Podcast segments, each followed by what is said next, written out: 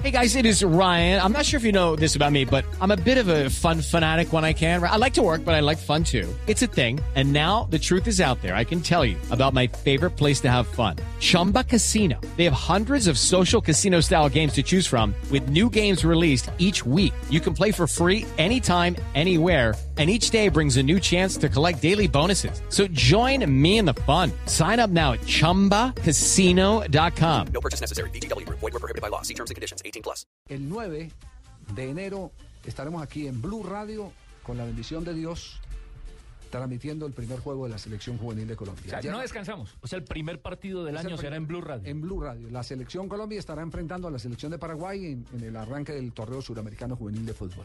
Ayer la selección Colombia tuvo la oportunidad de enfrentar a, a El Salvador, la derrotó dos goles por cero, un segundo gol espectacular de John Córdoba, el hijo de Asisclo. Es un que bien delanterazo, el delantero Dos- del Envigado es un delanterazo. Dos conceptos. Él está jugando en este momento en el. ¿En el Envigado? eh, no, está en el fútbol México. Bueno, se en fue el para fútbol- México, es en el fútbol mexicano. Dos conceptos en esa, en esa jugada del segundo gol. Primero estaba perfilado. Y entonces sal- volvemos a, a la importancia de, de estar perfilado. Usted sabe dónde arranca y dónde puede terminar la jugada cuando usted está perfilado. Entonces, eh, estaba perfilado en el momento en que le hacen el lanzamiento. Empezó bien por ese Y después tiene una impecable recepción de pelota y una frialdad para eliminar al arquero y definir que nos dejó realmente impresionados. Pero que, pero que, eh, que sea eh, quien lo ve todos los días en los entrenamientos, quien lo sintió, porque no se lo prestaron para el, pa- para el cuadrangular en, para- en, eh, en Chile frente a Argentina y frente a las elecciones, el profesor Pisis Rastrepo, a quien saludamos a esta hora en Blog Deportivo. Profe Pisis, ¿cómo está? Sí, Javier, muy buenas tardes. Un saludo muy especial. eh, bien, afortunadamente. ¿Quedó a gusto con el rendimiento del equipo? Sí, Javier, la verdad que sobre todo el primer tiempo que salimos con, con la base eh, y el equipo trabajó tranquilo ante mucha intensidad del equipo de El Salvador que puso mucha resistencia. En un principio me parece que se tuvo criterio, se fue consolidando dentro del terreno de juego, eh, con- especialmente con el dominio y posesión de la pelota, para luego ir creando los espacios, creando opciones y al final pues hacer un primer tiempo muy bueno. Ya en el segundo, Javier, se hicieron algunos cambios, eh, cambia mucho la perspectiva del equipo porque fueron ocho, eh, cuatro en, en, un, en un mismo momento, otros cuatro ya faltando unos eh, 20 minutos. Entonces ya el análisis no, no va mucho por ahí, sino por, por eh, el análisis de, todos los muchachos y que todos van teniendo el ritmo que necesitamos. No vimos en nómina Juan Fernando Quintero. ¿Cuándo le llega o si ya lo tiene o fue que no lo puso para, para, para po- ponerle un poquitico en contexto sobre la titular que podría tener para el primer partido frente a Paraguay? Bueno, nosotros tenemos dos casos, Javier, que son importantes. El caso de, Jair Rentería, que en estos momentos se arregló con Santos de Torreón y se encuentra en México, que lo estamos esperando para, para final de mes. Y el caso de Juan Fernando estaría jugando un partido el día 6 de enero eh, con su equipo el Pescara y luego se estaría desplazando a Argentina directamente el día 7. Pero lo conoce lo suficientemente el resto del grupo a Juan Fernando como para que no necesite muchas repeticiones en los entrenamientos. Aquí no hay problema, el buen jugador, Javier, eh, yo creo que se inserta fácil dentro del trabajo, ya estuvo en algún microciclo con nosotros, conoce a algunos jugadores en proceso de selección Antioquia también, eh, con alguno compartió en Atlético Nacional y yo creo que no va a ser ningún problema, estamos más bien pendientes de, de la parte emocional, donde con el psicólogo pues estaremos muy atentos, queremos insertarlo rápido al grupo y que venga a aportar, que es lo importante. ¿Cuál es la delantera con la que sueña para arrancar el suramericano frente a Paraguay? A ver, Javier, no, hay hay muy buenos jugadores. De todas maneras, eh, hemos visto cómo terminó Jair, Andrés Jair Rentería Morelo en Petrolera, eh, que puede ser un hombre por uno de los extremos, Mauricio Cuero de la Equidad, eh, que puede ser un, jugador inicialista. Eh, y tenemos tres puntas que prácticamente ahí es, es donde tenemos muy buenos jugadores y esperamos revivir entre Brian Pelea, entre John Córdoba y Miguel Borja. En caso de que la figura sea 4-2-3-1, y en caso de que no lo sea, pues apuntaríamos a tener dos de estos delanteros, como lo hicimos en el segundo tiempo de ayer en el Asanto. Bien, profe, mañana partido otra vez frente al Salvador, ¿cierto? Sí, mañana cerramos ya partidos de preparación contra El Salvador 3.30 en el Estadio de Rosso aquí en Cali. ¿Y viajan a Buenos Aires eh, o directamente a, a- a Mendoza? ¿Cuándo? Nosotros estamos viajando el 3 en noche, estamos el 4 ya en Mendoza. Cuatro en Mendoza. Bueno, estaremos acompañando a la selección Colombia. Blue Radio estará presentando todos los partidos de la selección y por supuesto con el Gol Caracol. En el canal Caracol estaremos también con la transmisión en directo para no separarnos de estas generaciones brillantes que hoy nos dan la dicha, por ejemplo, de tener una selección de mayores eh, sólida gracias al trabajo de las inferiores. Un abrazo, profesor Pisis.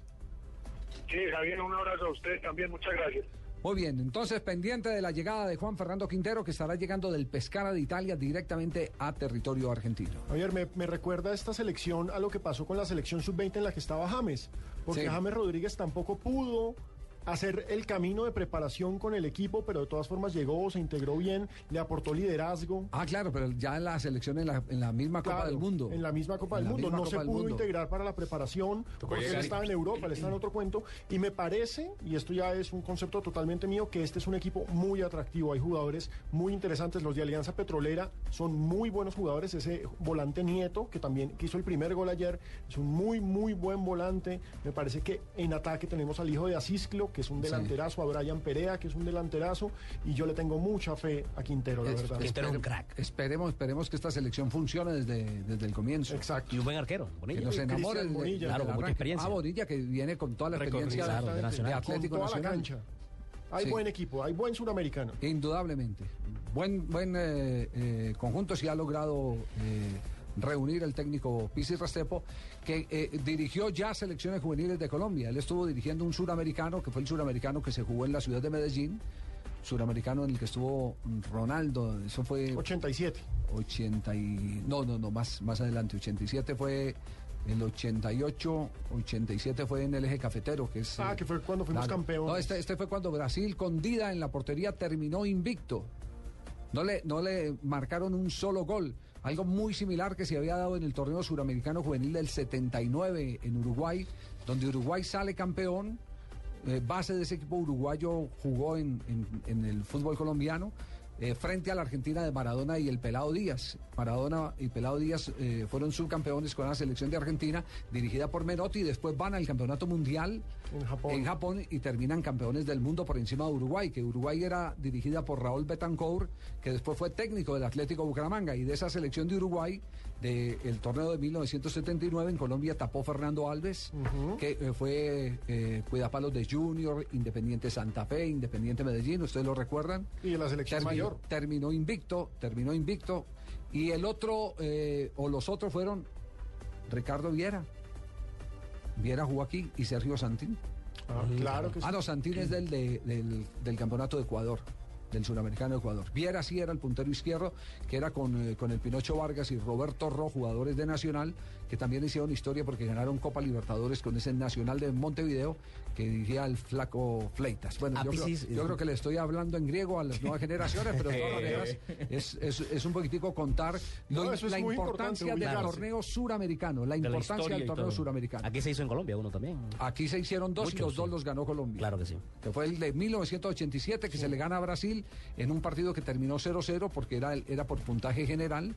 eh, No, es que los suramericanos siempre Se- se terminan gana- en hexagonal, Se, ga- generalmente. se gana, se, le, se empata con Brasil y se queda campeón, que fue el equipo de... de- Ahí estaba siciliano. Mm, no, no, ¿En el- siciliano no? no. No, este, este, el del 87 es el equipo de Guita. Eduardo Niño como arquero titular y Guita ya se había, ya había había pasado. sido el 85. Ya había salido Ah, de la categoría, pero ahí estuvo JJ Treyes, estuvo John Edison Castaño, todavía repitió. Había un zaguero central del Deportivo Cali que después jugó en Atlético Nacional y se rompió la rodilla y nunca más volvió de apellido Caicedo. Eh, estaba el Diablo John Jiménez, que John fue titular de la América de Cali mucho, mucho tiempo. Sí. Había un equipo, una nómina interesante, y ¿sabe quién era el volante de ese equipo, el volante conductor de esa selección juvenil cuando ganamos el primer título? Era Alfonsito Cañón Jr. Alfonsito Cañón. que se quedó en Alfonsito lamentablemente. Y el otro título es en el 2005 Eje cafetero en también. el eje cafetero, que es el equipo que tenemos hoy en la selección de mayores, Exactamente. que es Falcao García, Zúñiga, eh, Zúñiga, Abelito Aguilar, Julián de la Cuesta. exactamente. la estrella fue Rodallega. Y Messi jugaba en recordarlo. y Rodallega, que fue el, el gran goleador. Y Messi estaba en Argentina. El señor Briseño, que no sé cómo llegó allá, pero era titular. Los dos, Briseño. ¿Qué? Nos vamos Disculpe, a Javier. noticias contra el reloj. Más adelante, más chistes aquí. Les pedimos que fueran de No traje noticias, Sí, pero pero- traje chistes yo. Estaba chiste, sí. No, traje noticias, Tibaquirá traje con chistes. su paquete de chistes, Ay, entonces. Y para ir como matizando. Vaya mejorando, mijo. Voy a comprarme una batería para el...